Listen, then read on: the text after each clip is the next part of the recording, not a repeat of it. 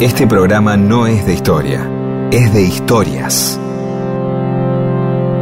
Historias para que no haya silencio, porque el silencio tiene demasiado prestigio.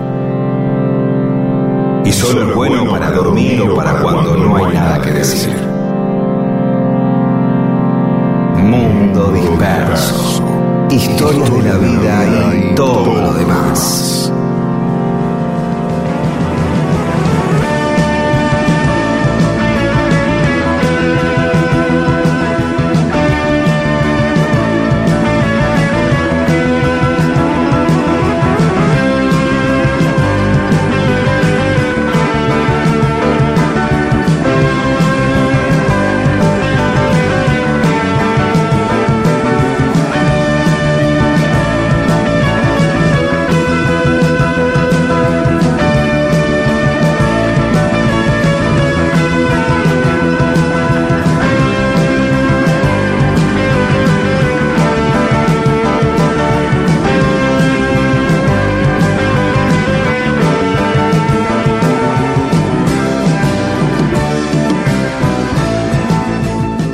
Hola, ¿cómo les va? Aquí estamos en Mundo Disperso. Somos Pedro Saborido y Daniel Míguez.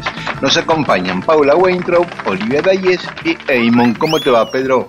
Muy bien, eh, dispuesto acá a otro programa de domingo. Así es. Y hoy podemos arrancar el programa Sí. explayándonos sobre algo que había comentado Marcelo Romero, un oyente, que nos había dicho que un edificio de la Avenida Belgrano estaba inspirado u homenajeando a Sicilia, emperatriz austríaca. Un Sí, edificio sí, de, sí. de Belgrano y Perú, de la esquina de Belgrano y Perú. Que yo lo tengo muy presente. Yo siempre trabajaba por razón y paraba en un bar que se llamaba 602 porque era la, la dirección de Belgrano 602 y estaba justo, justo enfrente de ese edificio. Y es un edificio que se inauguró en 1914. Lo mandó construir un empresario alemán, Otto Gulf, que era un millonario de la industria de la madera, ¿no? Y cuando fue a Nueva York, vio el edificio más alto de ese momento, en 1908, que era el Singer Building, y dijo, quiero hacer uno igual en Buenos Aires o algo similar, algo tan alto como esto en Buenos Aires. Tenían un terreno justamente ahí en la esquina de Belgrano y Perú, en sociedad con Nicolás Mianovich, el de los barcos, y se pusieron de acuerdo para construir este edificio, lo empezaron a construir en 1912 y terminó en 1914. Tenía como novedad que usaron hormigón armado, que era una técnica flamante de construcción en ese momento. Ah, mira vos. Eh, sí.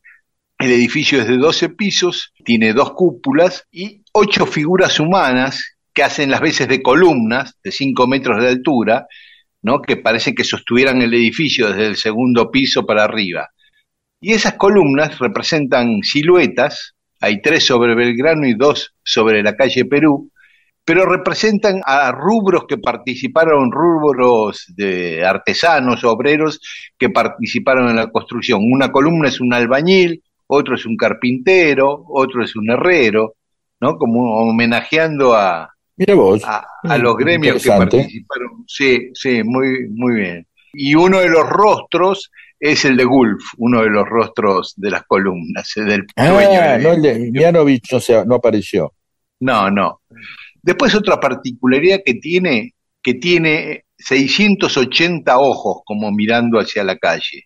Y después un montón de cosas, tiene símbolos griegos, nórdicos, de la masonería, tiene muchas cosas de esoterismo Ah, mirá vos. Sí. Y animales, figuras de cóndores, pingüinos. ¿Podemos poner después una foto de ese edificio Sí. en las redes? Sí, lechuzas, sapos, sí, sí, hay, hay. Y después tiene dos torres con cúpula, donde una tiene el sol en la punta de, de la cúpula y la otra cúpula tiene una corona. Y eso Ah. es lo que dicen que representa al emperador Francisco José y a su esposa Sisi. Ah, la mirá corona vos. y el sol. Un. Exactamente. Sí, sí, sí. Wolf lo inauguró en el 14 y lo vendió en 1918, cuatro años nada más fue el dueño. Ese lugar fue una esquina también muy famosa. Es más, cuando yo paraba en ese bar, yo sabía que en esa esquina no ese edificio, pero que en esa exacta esquina había estado lo que se llamó la Casa de la Virreina Vieja, que era la casa de la viuda del virrey Joaquín del Pino, Rafael Vera, que vivía ahí. La Casa de la Virreina Vieja fue demolida en 1910 y en 1912 empezaron a construir el edificio este donde están representados el emperador de Austria y su esposa Sisi. Bien, la verdad que uno quizás en el futuro nos enteremos que muchos edificios que hoy son simplemente como torres de vidrio, no lo estoy despreciando, ¿eh? no es un comentario peyorativo, por ahí tienen un montón de significados y claves que nosotros no conocemos. Claro. ¿sí? Claro. Porque hemos acostumbrado de tanto mirarlo, eh, vemos estatuas, después, che, pará, acá hay una narración, hay una, hay algo que se está contando, como el, como el Barolo que habla de la Divina Comedia, y había, habrá Claro. mucho, ¿no? O me hiciste acordar con lo de los animales, que si uno ve las, las, las torres de la, de la catedral o basílica, la verdad que no tengo la menor idea cuál es la diferencia, de la plata, las gárgolas, o sea, los animales, esos que están ahí, lo, ahí dando Sí. vuelta, son todos eh, autóctonos. Ah, mira. ¿Entendés? Hay chancho, hay tatu carreta, hay carpín, ¿entendés lo que digo? Claro, claro, claro. Y, y- y- y también la decoración eh, son eh, eh, trigo, maíz, choclos, ¿viste? Hechos así, Claro, esas cosas. Claro, claro. Digo, siempre hay narraciones ahí, siempre hay algo, una estructura de algo contando muchos de estos edificios en sus cúpulas, significados, este, mensajes, ¿sí? que den dando vuelta. Así que eh, fíjense, vamos a poner una foto de este edificio en la red ahora, y van a aparecer y vayan a mirarlo un poquito. Eh, y mientras Sí. tanto vamos a escuchar el resto del programa, vamos a ver, escuchar un poco de música y nos metemos en el programa. Eso es, vamos con Espineta.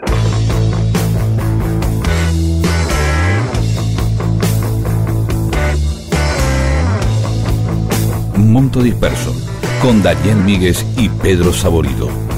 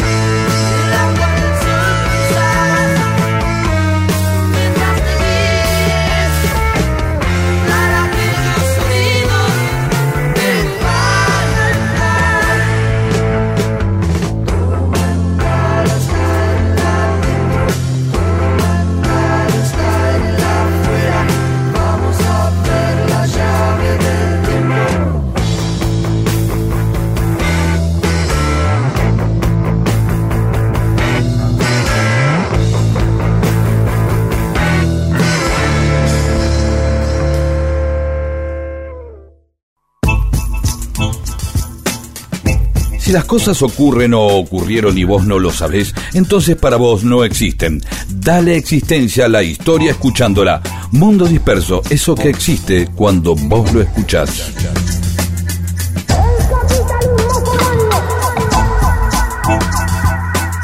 Esta semana se cumplió un nuevo aniversario de la muerte de Evita. Y hoy vamos a hablar de Evita artista. La Evita que llega a Buenos Aires tratando de trabajar como actriz hasta que conoce a Perón. Esa etapa de su vida, esos nueve años, casi diez. Ella llegó a Buenos Aires el 3 de enero de 1935, tenía 15 años. Vino acompañada con su mamá, con Juan Ibarguren. Se ve que ya venía con algún contacto, quizás de Agustín Magaldi, que era amigo de la familia, porque enseguida enganchó para trabajar en una obra de teatro, en la compañía de Eva Franco, que era muy importante, la compañía de Eva Franco.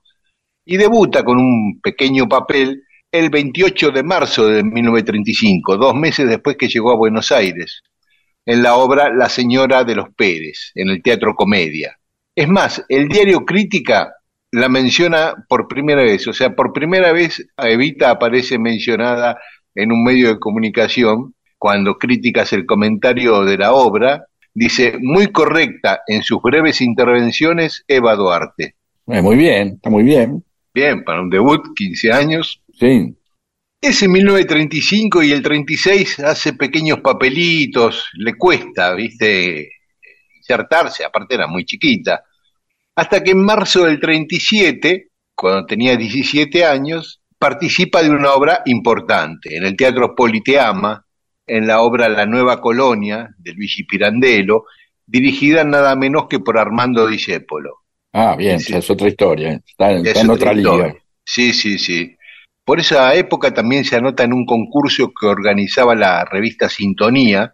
No, no sé bien en qué consistía el concurso, pero el premio era participar como actriz en una película. Y lo gana ella, ese concurso. Ah, muy bien. y participa en Segundos Afuera, que es la película que protagonizaba Pedro Cuartucci. Y ella hacía la noviecita de- del boxeador, de Pedro Cuartucci. Y es la primera vez que participa en una película. Y aparece Pedro Eh, Cuartucci, que el que siempre se dijo que había tenido un romance con ella, ¿no? Sí, sí, siempre Sí. se dijo eso, exactamente. Y al poco tiempo logra debutar en un radioteatro, en Radio Belgrano, que era una radio importantísima en ese momento, en la obra Oro Blanco, que era eh, de Agustín Magaldi. Quizás ahí sí Magaldi le dio una mano, ¿no es cierto? Ese radioteatro duró poco, pero eh, Evita quedó enganchada con Radio Belgrano como locutora. Laburó un tiempo como locutora, después empezó a hacer publicidades para una empresa de publicidad que se llamaba Linter. O sea que Radio Belgrano es la que le da una continuidad en el laburo. Ella misma lo dice en un reportaje que le hacen en Radiolandia. Ella responde ante una pregunta. Tuve suerte. En Radio Belgrano encontré el auspicio de quienes creyeron en mis posibilidades. En Radio Belgrano he cumplido la parte más destacada de mi labor. Una labor que si tiene como epílogo esta situación actual, muy grata por cierto, nace en esferas más modestas, desde donde fui subiendo a fuerza de dedicación a un trabajo, de esfuerzo constante por superarme, de asimilación de enseñanzas muy valiosas. Eso decía Evita en un reportaje. En 1938 hace la publicidad para cine de un aceite, pero una publicidad, claro, la pasaban ahí entre sucesos argentinos y que yo entre las películas, seis minutos. ¿Te imaginas una publicidad de seis minutos Sí, hoy? porque era como, claro, no, pero ¿sabés qué? Pero pará, pará, pará, en realidad eran como historias de seis minutos, no era que, se entiende, eran pequeñas novelitas, como cortos, donde Claro. estaban eh, los aceites y las cosas, ¿sí? Y eh, como, como sketch, ¿sí? Digamos, Claro, que podían ser claro. mejor. Entonces, eh, Claro. obviamente no es que estaban seis minutos hablándote del aceite, quemándote la cabeza. El tipo venía de trabajar y ella, que hacía de la esposa, lo esperaba para almorzar con todo listo, para sentarse en la mesa. El tipo le dice, qué rica la comida, ¿con qué lo hiciste? Con aceite firulo. Claro. Exactamente. Sí, sí, sí, sí. Pierina de Alessi, que fue pues una muy unida amiga. Evita, gran amiga, le da una gran oportunidad. En 1938, ese mismo año de las publicidades, ella va a, ver si podía participar en la compañía de alguna manera. Pierina no la conocía, la recibe, cuenta Pierina de Alessi. Me dijo mi representante que afuera había una chica que necesitaba trabajar. La hice pasar. Le pregunté si había trabajado alguna vez y me dijo que sí, que venía de una gira con Pepita Muñoz. Entonces la contratamos inmediatamente, con un sueldo mísero, eso sí. en el teatro no se descansaba nunca. Los domingos hacíamos cuatro funciones. ¿Sabes lo que hay? ¿Cuatro funciones? No, más bien, bueno, así era la cantidad de gente. Pensá que, obviamente, no había Sí. televisión, eh, sobrevivían mucho las variedades, el salir de casa, ir a pelotudear a algún lado, qué sé yo, en un momento ya te acaban Claro. ya de las bolas de escuchar radio. Ujú. Y en 1939, apenas empieza el año, Evita se integra a la compañía de Camila Quiroga. Y acá aparece Camila Quiroga, que el otro día un oyente de Corrientes nos decía que hablemos de Camila Quiroga, y no la teníamos muy clara Camila Quiroga, y es que Evita trabajó en su compañía en una obra que se llamaba Una noche en Viena, y después con la misma compañía en el Teatro Astral hace Mercado de Amor en Argelia. Uh, Sí, título, Este, sí. Sí. En ese mismo año, en marzo de 1939, la revista Antena anuncia que Radio Mitre va a empezar a emitir un radioteatro, Los Jazmines del 80, en el cual la protagonista va a ser Eva Duarte, junto con Marco Zucker. Ahí ya es su primer Ah, protagónico, un radioteatro en Radio Mitre en marzo del 39, junto a Marco Zucker. Marco Zucker siempre la recordó, fueron muy amigos. Un día contó, Evita era tremendamente tímida, muy buena compañera, tenía muchas ganas de triunfar, poseía una enorme voluntad. Dos meses después, el jabón radical pasa a auspiciar un nuevo programa y Evita de vuelta es elegida como protagonista. Y ahí ya pasa a ser como una estrella del radioteatro. Siempre a partir de ahí empieza a, a protagonizar, ¿no es cierto? Bueno, llegamos así a 1939, eh, donde sale en la tapa de Damas y Damitas, ya había salido en tapas de otras revistas, y paramos, escuchamos un poco de música y después vamos a seguir contando la vida de Evita Artista entre 1940 y 1945. Perfecto. So, so you think you can tell heaven from hell, blue skies from pain?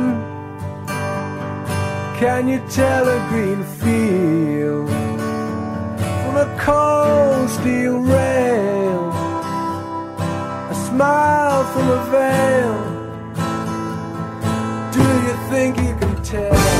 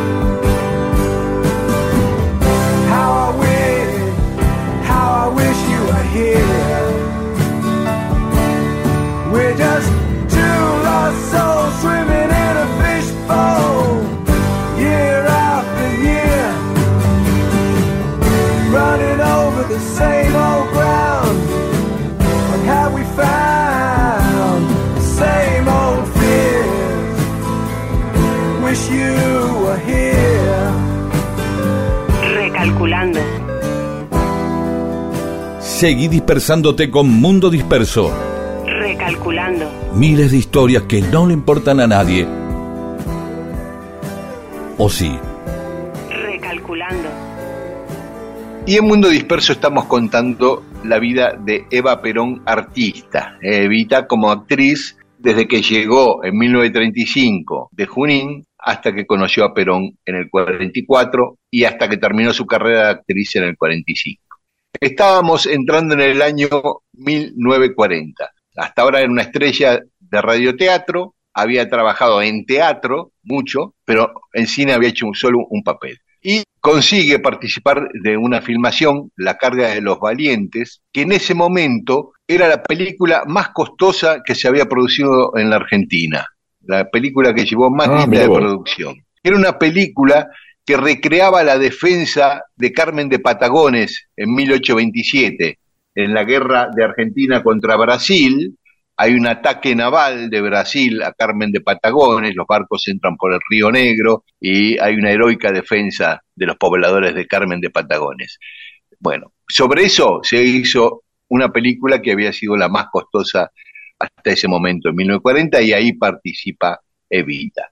Al año siguiente, en 1941, filma dos películas. El más infeliz del pueblo, que protagonizaba Luis Andrini, y también trabajaban ahí Silvia Legrand y Armando Bo. Y la otra, en octubre de 1941, es Una novia en apuros, que la dirige un austríaco, John Reichert, que había dirigido dos o tres películas de Gardel. Sea, este tipo, Reinhardt, filmó a Gardel y a Evita, ¿no? Dos de los grandes Tremendo, sí. ídolos y mitos de la Argentina fueron filmados por este Reinhardt.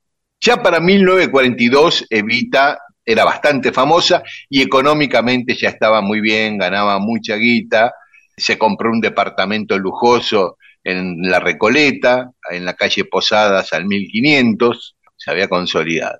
Pero no tenía nada que ver con las divas de las escaleras y los teléfonos y las sábanas de seda, porque en 1943 empieza a actuar sindicalmente, a pesar de que era muy famosa, empieza a actuar sindicalmente y es una de las fundadoras de la Asociación Radial Argentina, que fue el primer sindicato de los trabajadores de radio. Eso lo funda Evita en 1943.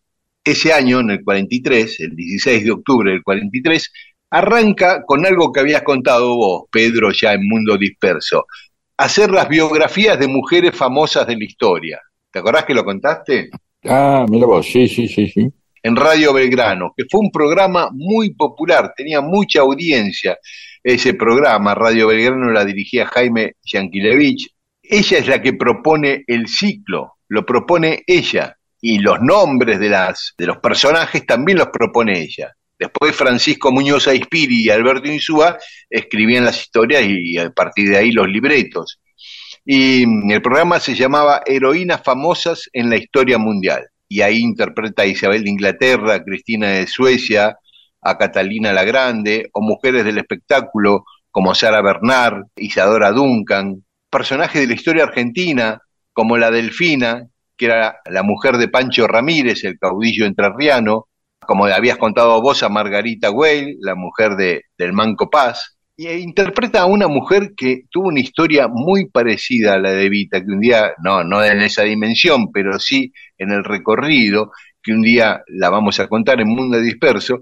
que es la de Elisa Lynch, una irlandesa que era la esposa de Francisco Solano López, el presidente de Paraguay durante la guerra de la Triple Alianza. Ella fue hostigada, incomprendida socialmente, hizo una actividad social tremenda para mejorar las condiciones de vida del pueblo paraguayo. Y yo creo que Evita se sintió muy identificada con Elisa Lynch.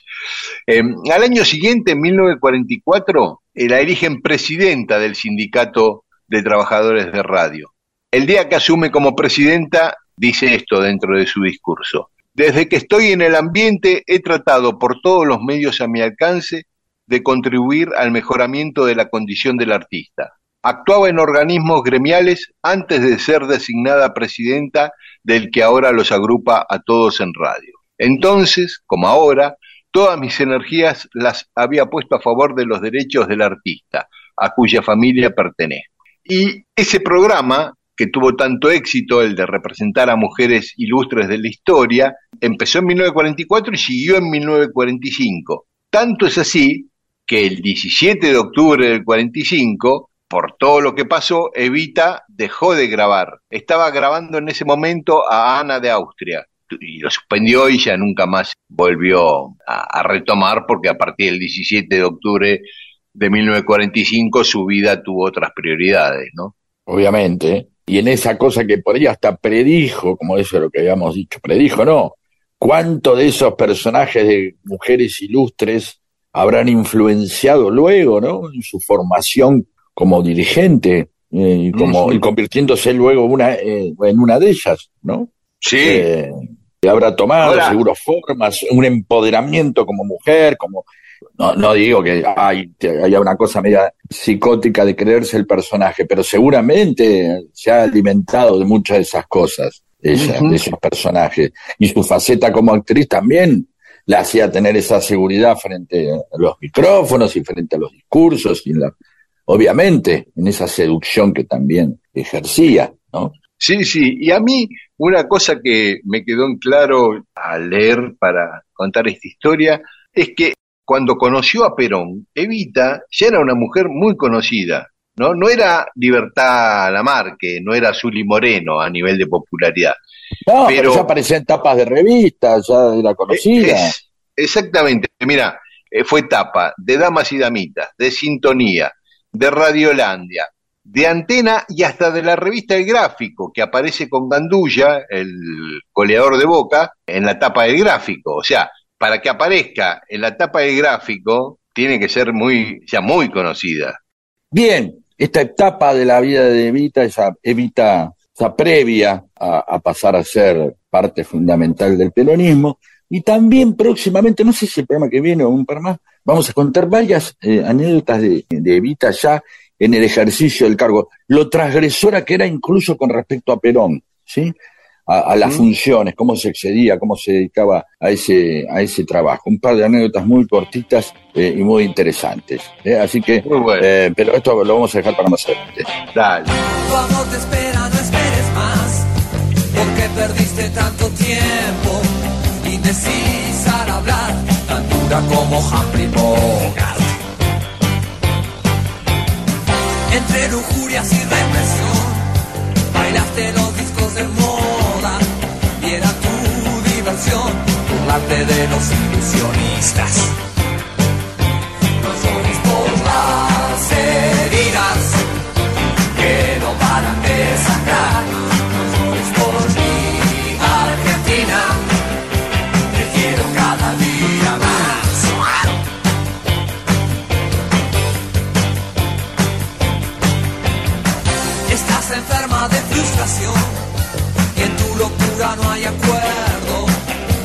A reír, pero al almuerzo con los cerdos.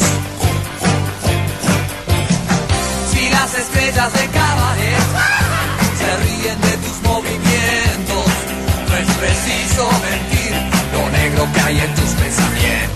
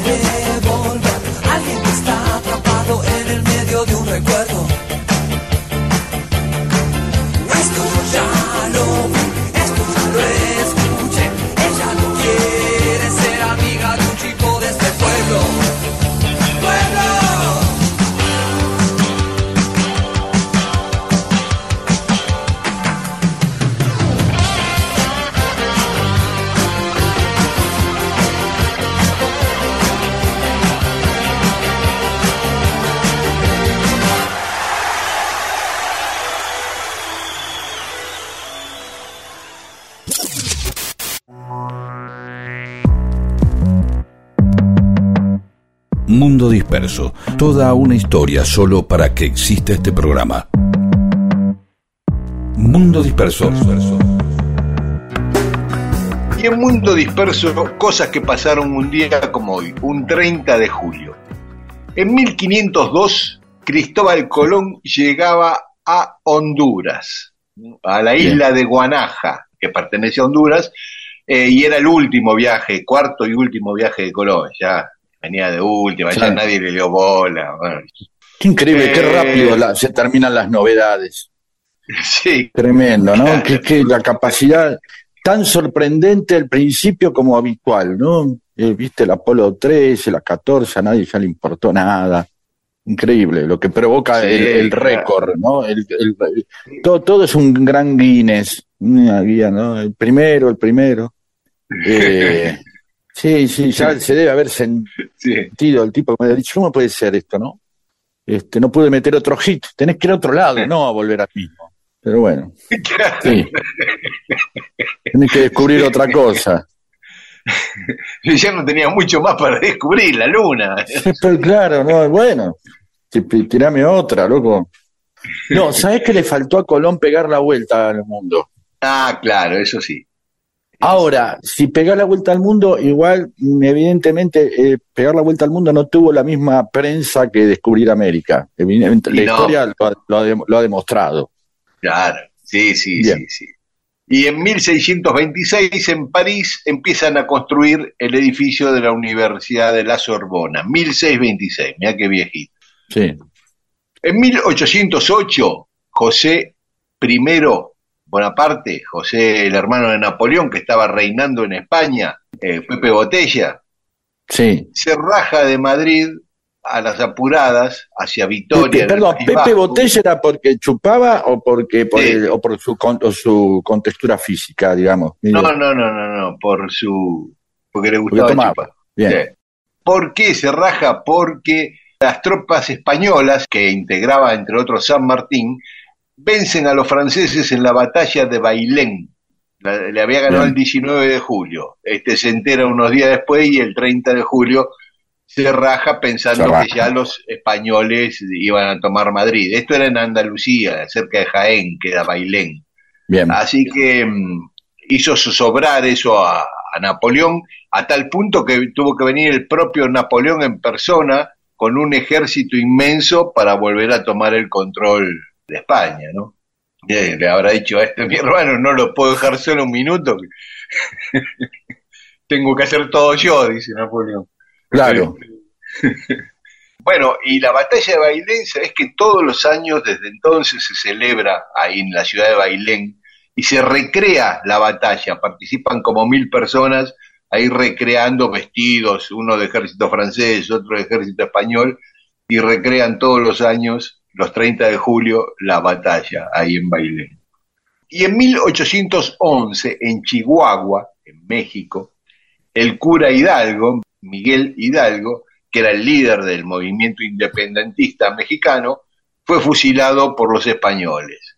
Así que a partir de ahí, José María Morelos se convierte en el nuevo líder de la Revolución Mexicana, por el asesinato del cura Hidalgo, del cual hablamos hace no mucho cuando... Sí, ya me olvidé igual. No, hablamos de los gritos. Hay algo, sí, pero yo quiero saber, hay algo, cuando vos decís, me gustaría analizar esto, cuando vos decís, ya hablamos, y que Sí. hay una culpa, una cosa como que... No, para no volver ya, a contar eh. de nuevo, para recordar Ah. Ya que era, no eh, hace mucho. Está bien, y de esa manera hay un montón de gente que dice, pero somos hijos de puta, dice, ya hablaron y yo no los escuché. claro, no por eso digo. Sí. Pero no, pero no, más allá del hecho, ¿no? Es cuando ya hablábamos una vez, y la gente dice, yo, aparte puede ser, como venimos diciendo, siempre puede ser cualquier cosa, que anda a chequearlo. sea, Sí, todo bueno, el no, mundo, no, podríamos- nosotros lo decimos con total serio. Romance eh, entre Ava Gardner y Perón. No, no, hablamos eso no de lo eso. hablamos. Hablamos que vivían Ah, en el mismo te- edificio, pero no. yo hablé, yo hablé del romance de Ava Gardner Perón. Yo lo, yo lo comenté. No, no lo comenté, es mentira. No, por eso te iba a decir que no. Te acabo, te, te- por eso digo, Hiciste una trampa, pero yo no me acordaba que, que vos lo Ah, eh, estaba seguro que no Ahora. habías hablado, pero no te quise desmentir al aire. Hagamos un día romances de Digo, Perón. pobre, está grande, se cree que lo contó y Incluso- no lo contó. Claro, pero hagamos incluso un día de romances de Perón que incluye, eh, que, que puede incluir incluso los rumores con Archie Moore, con el boxeador yankee, ¿no? De verdad. Sí, Cuando sí, vino sí, Archie. Moore y se Eso sí, eso sí lo contaste. Ah, ah, bien, sí. Que le, que le- que le hicieron correr la bola, que era homosexual, y la hinchada de fútbol cantaban puto y ladrón, lo queremos a Perón. No le importaba nada. Decir lo que quiera, que, lo que chorro, que está con Archie Moore, que se hace, Sí. trae un boxeador de afuera para que le dé murra. Y no nos importa. Eso Claro, es maravilloso. genial, eso es genial. Por supuesto, Sí. decir lo que quiera. Bien, sí, Sí. perdón. No, y hay Chihuahua, el lugar donde mandaron, Uy, sí. el lugar donde mataron a Hidalgo. ¿A qué te suena Chihuahua? Perros, perros Claro. mexicanos, Porque obviamente. El perrito Chihuahua es originario de ahí, Claro, de Chihuahua. sí. Sí, también podría ocurrir, eh, espera, no voy a dilatar mucho porque ya, ya, ya hice mucha dispersión recién. Claro, ahí está, el perro chihuahua. Tiene, debe, muchos perros deben tener eh, su nombre en el origen de dónde son, ¿no? Claro. Me imagino. Sí, sí. No sé si el Sí. pequinés, pero y así. Eh, Bueno. De Pekín, claro. Claro. en Sí. 1900, sí, sí, muy probable. En 1910, España, cuando el presidente era José Canalejas, rompe relaciones diplomáticas con el Vaticano. Mirá qué raro España, un país tan católico. Por, 1900 Porque este Canalejas era un presidente liberal, decretó la libertad de cultos, la enseñanza laica. uh, y ahí, eh, y ahí y ahí empezó Franco seguramente a juntar. Sí, le faltaba todavía, esto en 1910, pero Pero Eh, ya venía. a las con- órdenes Se viene cocinando desde ahí. Sí, sí. Y a Canalejas, ¿sabés? Pobre lo asesinaron, lo asesinó una- un anarquista en la Puerta del Sol, ahí en Madrid, mientras estaba mirando la vidriera de una librería. El tipo quería andar sin custodia y qué sé yo, y lo acuchillaron ahí mientras miraba los libros en la vidriera. Bueno, hacemos un alto y después seguimos contando algunas otras cosas que ocurrieron un día como hoy. Mundo Disperso. Todo lo que sucedió en la historia solo para que vos te entretengas un domingo a la mañana.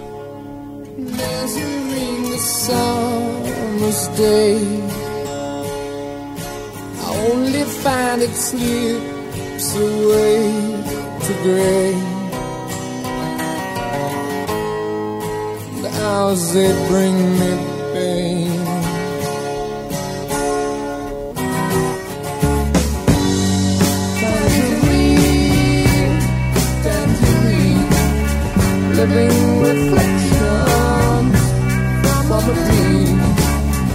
I was her love, she was my queen, and now a thousand years between.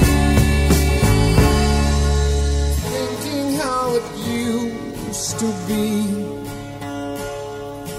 Does she still remember times like these? To think of us again.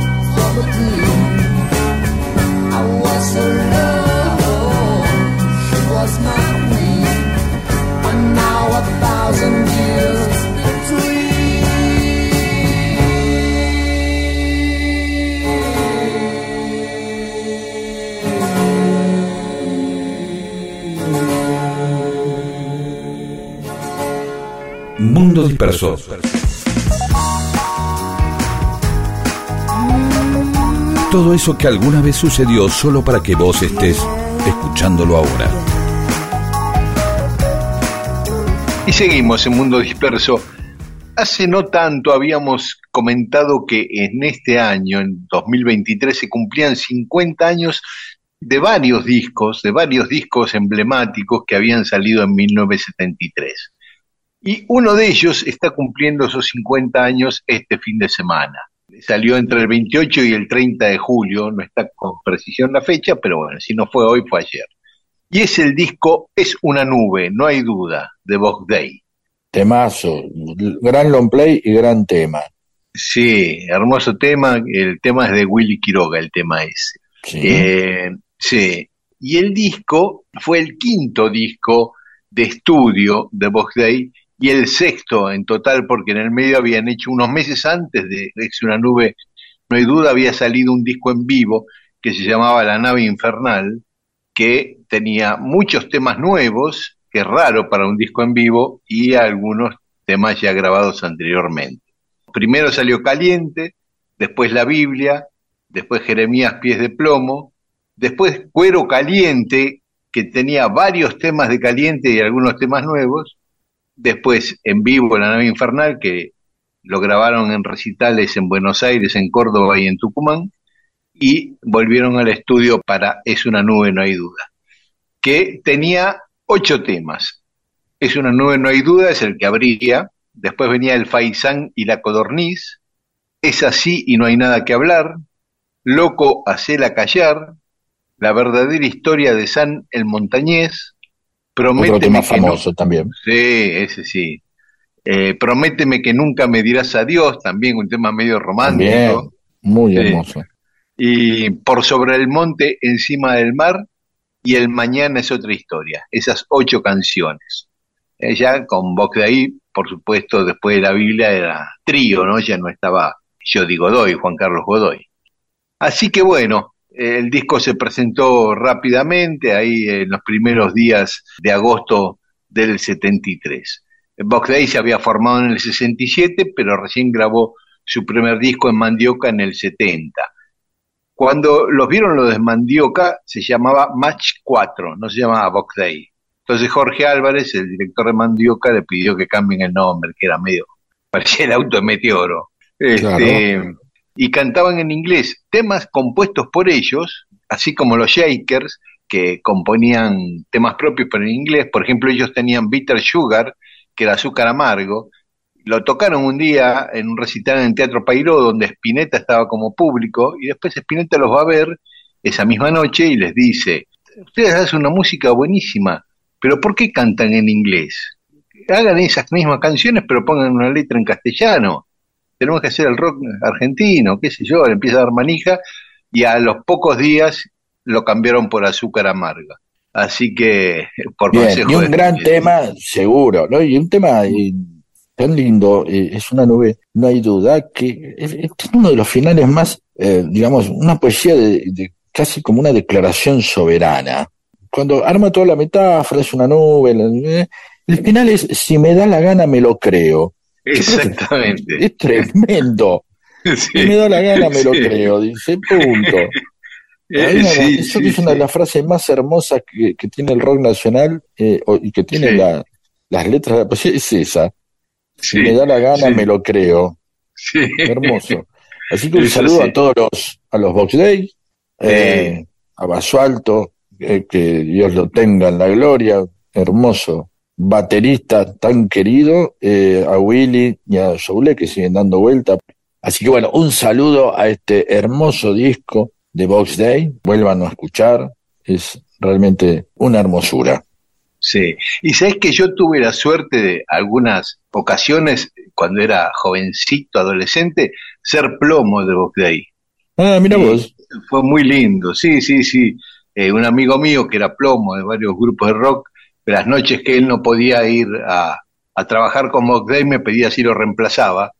Y yo iba ahí como un peón de carga, Feliz, ¿no? A- llevar, sí, claro, llevaba los instrumentos, los baffles, pero bueno, este, iba a los recitales de ellos, que por ahí eran dos o tres por noche, normalmente eran dos, y terminábamos comiendo todos los plomos con ellos mismos, con los tres músicos, a las cinco, a las seis de la mañana, a las siete de la mañana, cenando, comiendo pizza. Así que fue una época muy linda y estar de cerca compartiendo una mesa varias veces con, con los ídolos, ¿no? Eh, así que eso es una casualidad también, porque yo eh, fui plomo de cuando Mirá. tenía 19 años. Y lo conté a él, pero no salió al aire cuando hicimos el programa. Así Claro, que hemos claro. compartido, eh, este, muy- hemos sido plomos de los mismos músicos, Miguel. sí, mira En vos. distintos momentos de nuestras vidas, obviamente. Claro, exactamente.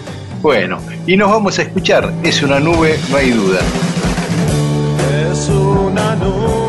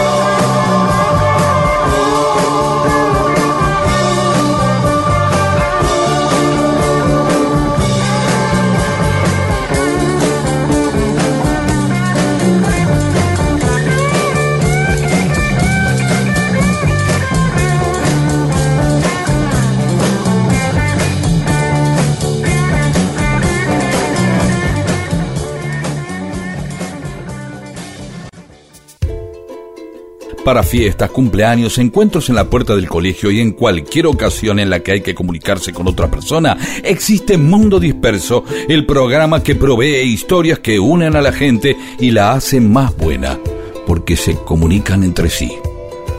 Y ahí charlan y se hacen amigas. Esto es Mundo Disperso, con Daniel Víguez y Pedro Saborido.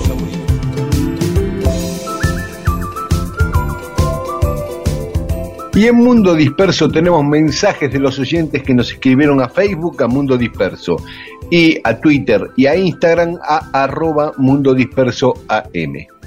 Marcelo Tolosa, hablando de marcas que marcan nuestra vida consumista, ahora está el auge el termo Stanley, marca de los Estados Unidos y es un nuevo ícono de clase media desplazando el clásico Lumilagro. Es verdad, el Stanley parece ser así como una especie de Audi eh, Sí, ¿no? de los claro. termos.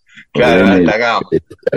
un termo y el Lumilagro ahí ya con sus diseños que yo este, yo no sé si quizás pero me hace acordar justo que hay en Uruguay un equipo de fútbol que se llama el, el tanque Stanley Sí, sí. que es no y que no hace referencia a un gran termo sino que es le- la fusión de dos clubes ¿sí? el tanque Ah, mirá, porque tanque Sí. yo lo asociaba a termo, como un termo gigante. No, no, no, no, no. El tanque era un club que parece que se llamaba el tanque porque justo había un tanque en la, en la- un tanque de agua muy de un tamaño regular, digamos, un tamaño similar a, a una camioneta parada, no sé, o algo más chico, ¿no?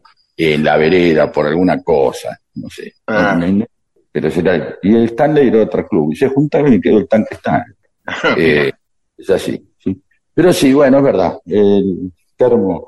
Hay algo ahí, ¿no? Siempre es como la Yamaha y la Zanela, ¿no? Siempre hay algo que Claro.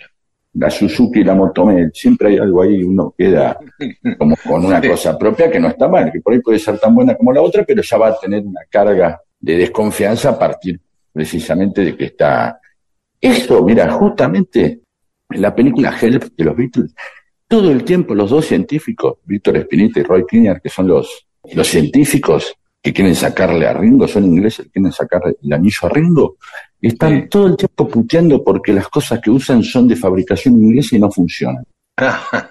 ¿Entendés? Se quejan, Sí, claro, sí. dice, "Eh, esto está hecho en Inglaterra, ¿viste? Es como un chiste que evidentemente hace que ver con su.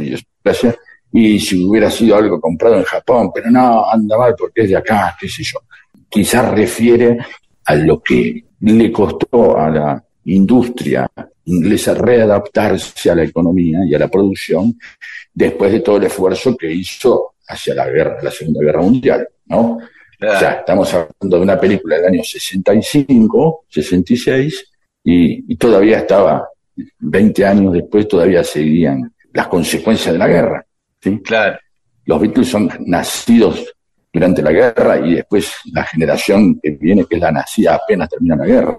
Los Who hablan mucho de eso. Los Who está muy presente en la Segunda Guerra Mundial, Sí, en el pasado. Es la guerra, de la, guerra que vivieron los padres. ¿no? Claro. Así que bueno, no importa, nos fuimos, eh, dispersamos mucho Sí, con lo de fabricación propia. Pero- Pero, es verdad, están, se pero siente ya siempre- mucho más seguro. Sí, sí, y después, bueno, siempre por, por esta penetración cultural que tienen las potencias económicas, eso se revierte. Por supuesto. Eh, no es lo mismo el Levis que Angelo Paolo, aunque a lo mejor es. No lo sé, pero... pero No, eh, ya sé, eh, pero eh, no es lo mismo para la, la cabeza, digo, no para el cuerpo. pero es, eh, mucho, los, eh, eh, eh, hay termos que se imponen como marcas y hay otros termos que no, porque hay marcas que logran, de pronto, es porque hay un termo, por un tipo que se llama Miguel Ángel Petoruti, hace unos termos y nos, ah, pero de pronto empieza a correrse la bola en las redes, qué bueno, el Petoruti, es sólido, es mejor que el Stanley, y haces una campaña y de pronto la gente dice, "Vamos a comprar un Petoruti, que es mucho mejor, porque es artesanal, viste, como el valor de lo artesanal. claro, Por claro. ahí el artesano es un tarado, qué sé yo, no es helado artesanal. Lo pruebas es una porquería, es artesanal, nadie. No, te- no Claro. digo que sea bueno, pero no, es artesanal. Entonces, ya los productos empiezan a aparecer mermeladas que se hacen en fábricas, pero le ponen una etiqueta como si lo hubiera hecho la hija del dueño, ¿viste? Y, claro. y le ponen un hilito con un pedacito de tela arriba para que dé castelito, ¿viste? ¿No? Sí. Y, y no, Pero bueno, así Sí, somos, sí. el ser- así es el ser humano. yo, no vamos a poner- Claro, yo tengo prefiero un, un salamín industrial a uno artesanal, no sé si, pero bueno. No, pero está mal. A ver, esta es una gran discusión. Sí, Se supone que el industrial puede tener un montón de agregados químicos, bla, bla, cosas de... Y otros dicen, sí, pero también tienen lo- todos los controles bromatológicos que muchas veces un salame o un chorizo hecho en una chacra que no sabe tampoco... Tiene, esto es una cuestión de confianza. Claro. Sí, claro, hay mucha cuestión de fe. Cuando parás al lado de la ruta a comprar un salamín y un queso, tenés tener mucha fe. sí, y otro dice, eh, pero peor los, los que compré. Bueno, no, no sé, estamos... No tenemos seguridad de nada. Es así. No, no, para nada. Hace- esto es declarar un domingo a la mañana antes del almuerzo que no tenemos seguridad absolutamente de nada. No, yo sé que no le hace muy bien a la audiencia, pero hay que decir. Así es como se hacen las cosas. Paramos acá y después va a haber más mensajes de los oyentes. Pido que las noches no se quiebren en tu luz y que las ventanas sean grandes para el sol. Cuando los almendros no se pasen de estación, buscaré más flores para darte mi canción de amor.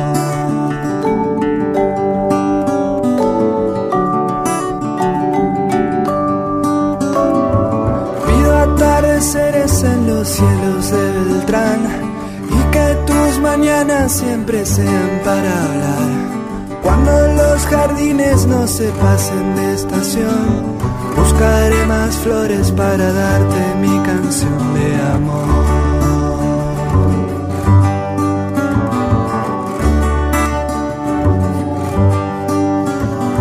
Y si vos querés, te voy a buscar para que los días no se vayan sin pensar. Y si vos querés, te paso a buscar y dejamos los caminos libres de humedad.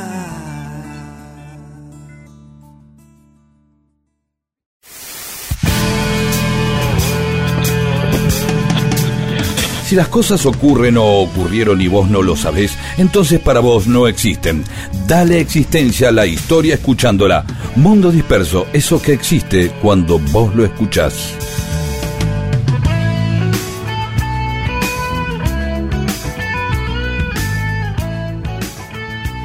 Y en Mundo Disperso, algunas otras cosas que ocurrieron un día como hoy. Dale. En 1930, la selección de Uruguay sale campeón del mundo en el primer campeonato mundial que se hizo en Montevideo, justamente, al ganarle la final a Argentina, a nosotros, 4 a 2. El famoso partido donde a Monti lo habían amenazado de muerte si ganaba y jugó, ni se movía en la cancha Monti. Que después en el mundial siguiente lo amenazó Mussolini de muerte si perdía. Acá lo habían ame- amenazado de muerte si ganaba y no ganó.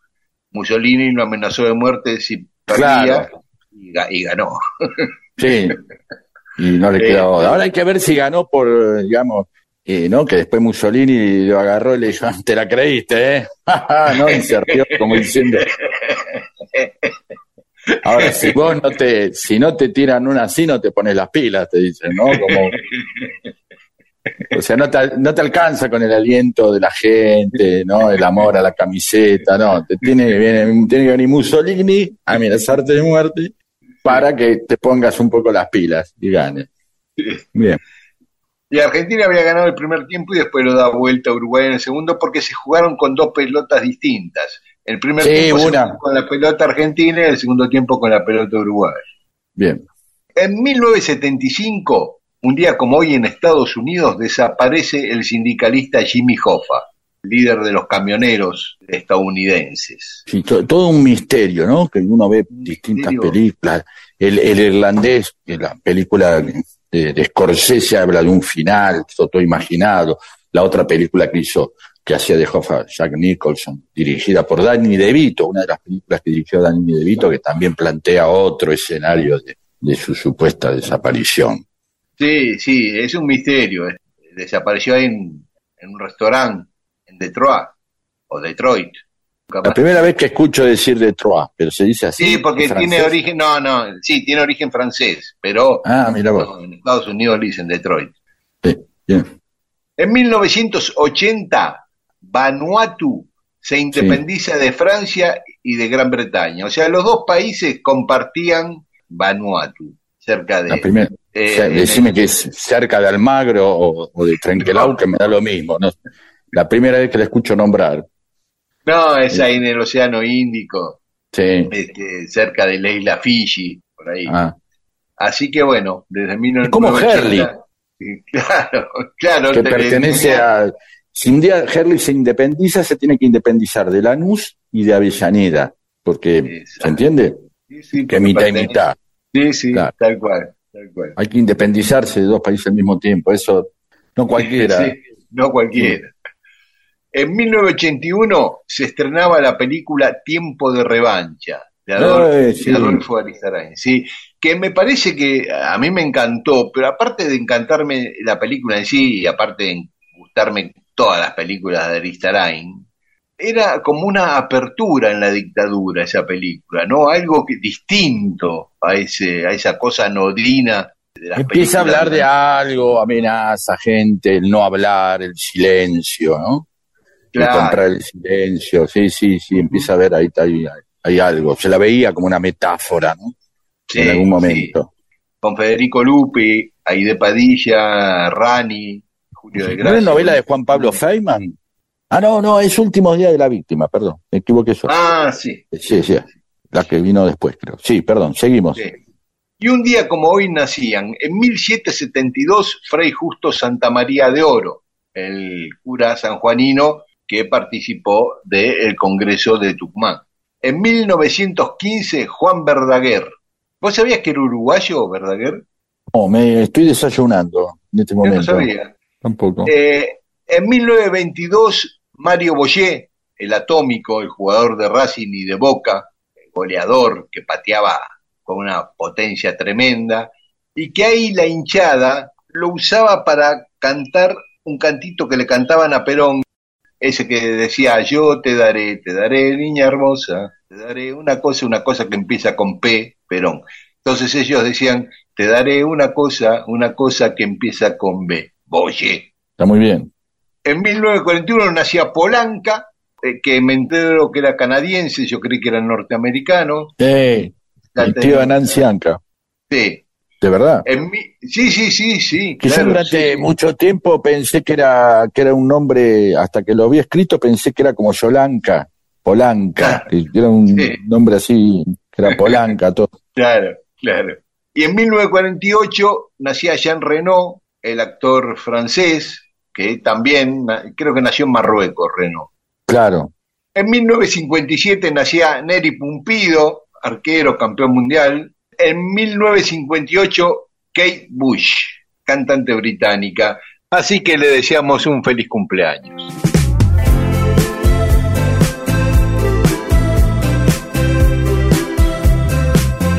Mundo disperso. Amanece y son casi las 10. Nunca tomo café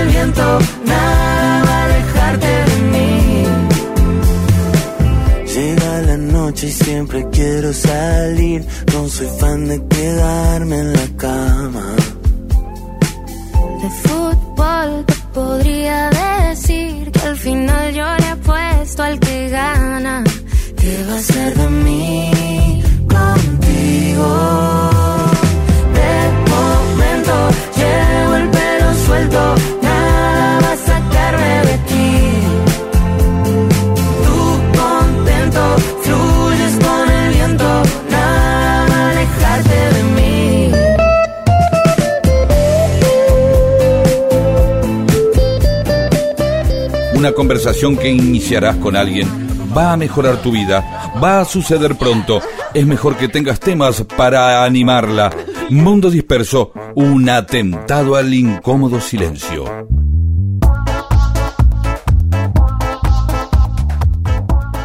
Y seguimos con mensajes de los oyentes en Mundo Disperso. Guillermo Out. La batalla de Ituzaingó fue en Cutizaingó en la guerra con Brasil. Los argentinos ganaron y los brasileños abandonaron todo el campo de batalla y un cofre con partituras y donde estaba una marcha compuesta por Pedro I para la futura victoria. Uy, qué simbólico, ¿no? Inés desde Montevideo. Lo del caso Roswell se llamó Área 51. En realidad se dice que era una zona para experimentos con la bomba de hidrógeno. Se supone que había nazis que la CIA reclutó en la operación Paperclip. Manuel Roa, en el programa del 14 de mayo hablaban de un presidente estadounidense que decidía si un territorio pertenecía a Paraguay o a Argentina. Sí, es así.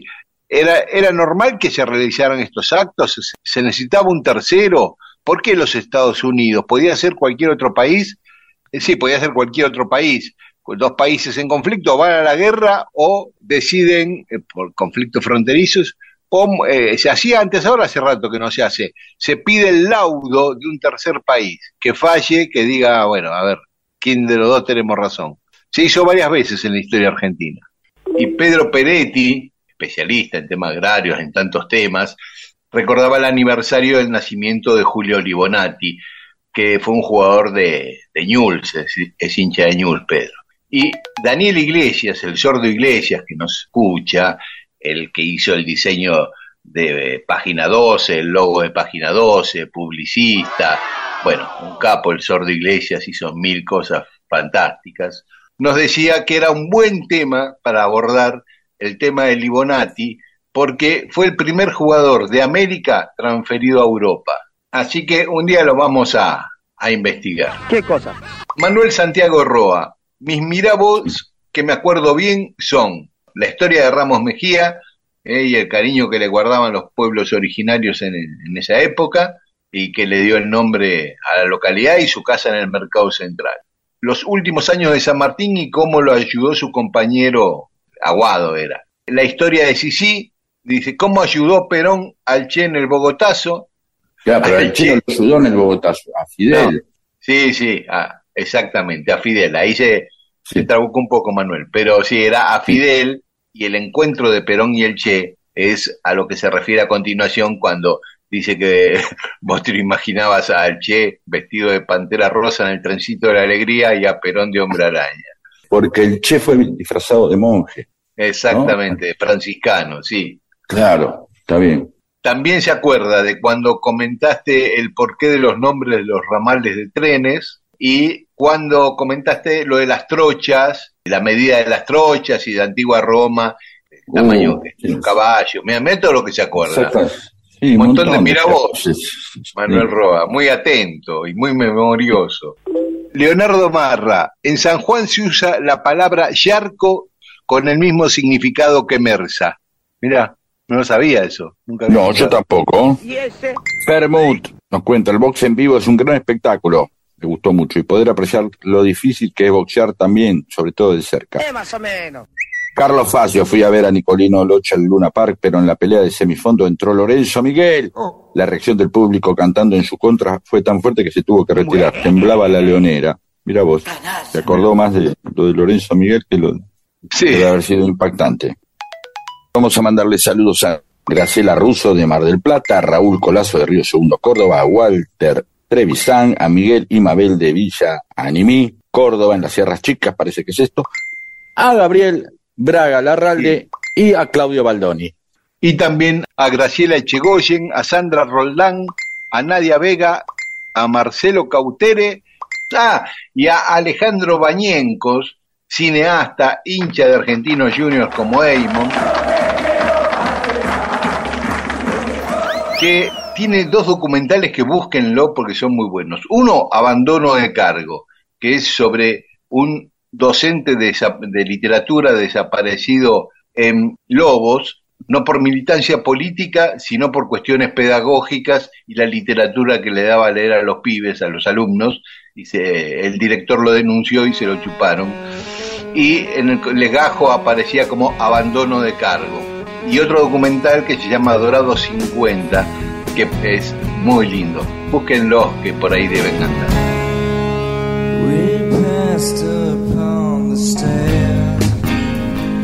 spoken wasn't well, although I wasn't there. I said I was his friend, which came as a surprise. I spoke into his eyes, you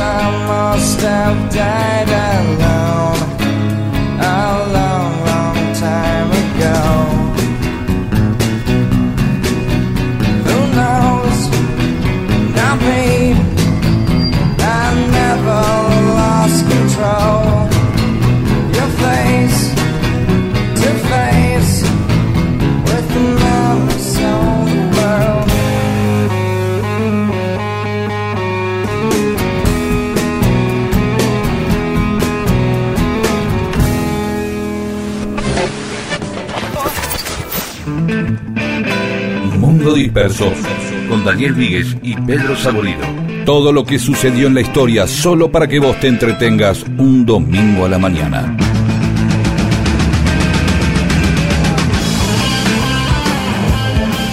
Bueno, y entramos en el último tramo de Mundo Disperso. Y Rafael Navarro, un oyente, nos había mandado un mensaje que lo voy a leer porque tiene que ver con el tema de salir último y es interesante lo que dice. Él nos cuenta lo siguiente. Dice, hace unos años retomé natación en un club de mi barrio. Tenía 58 años y un entusiasmo casi adolescente. Nadaba mucho todos los días y veía cómo mis tiempos iban mejorando. Fue así que después de un año decidí inscribirme en una competencia de aguas abiertas muy tradicional en Santa Fe, que es cruzar la laguna de Guadalupe de unos 4 kilómetros, y más o menos participan ahí 200 nadadores. Pero una terrible inquietud asaltó mis pensamientos, y si salgo último, realmente tuve que lidiar con esa incómoda idea, la que finalmente me llevó a realizar unas reflexiones. Llegar último es una situación que en primera instancia se presenta como algo indeseable. Nadie quiere llegar último. Se compite con la esperanza del mejor resultado posible y salir último es el peor de los resultados. Entonces, vale preguntarse si acaso no hubiera sido mejor no haber competido ante la posibilidad de salir último.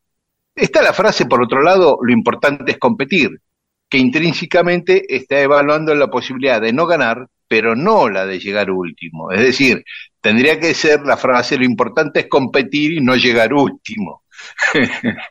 Sí, o, o por lo menos aún llegando último, así aclara del todo, es fehaciente la frase. Exactamente, eso sería mejor todavía. Y dice, entonces, ¿por qué es tan difícil lidiar con la imagen del último? Y entonces él dice algunas cosas a favor del último. El último llegó último porque calificó para competir. El último llegó último porque tuvo el coraje de competir. Y el último llegó último porque no abandonó.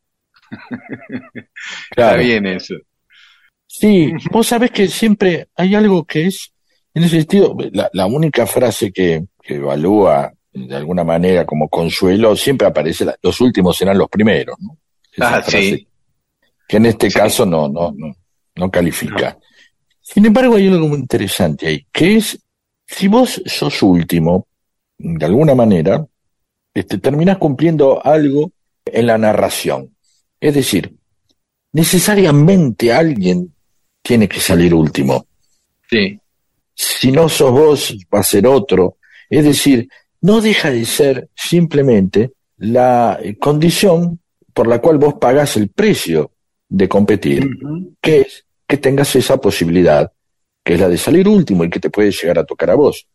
Entonces, sí vale la pena suponer que lo importante es competir, que alguien tuvo el coraje de, de competir, porque lo hizo sabiendo que el precio, el peor precio que puede pagar por competir es salir último.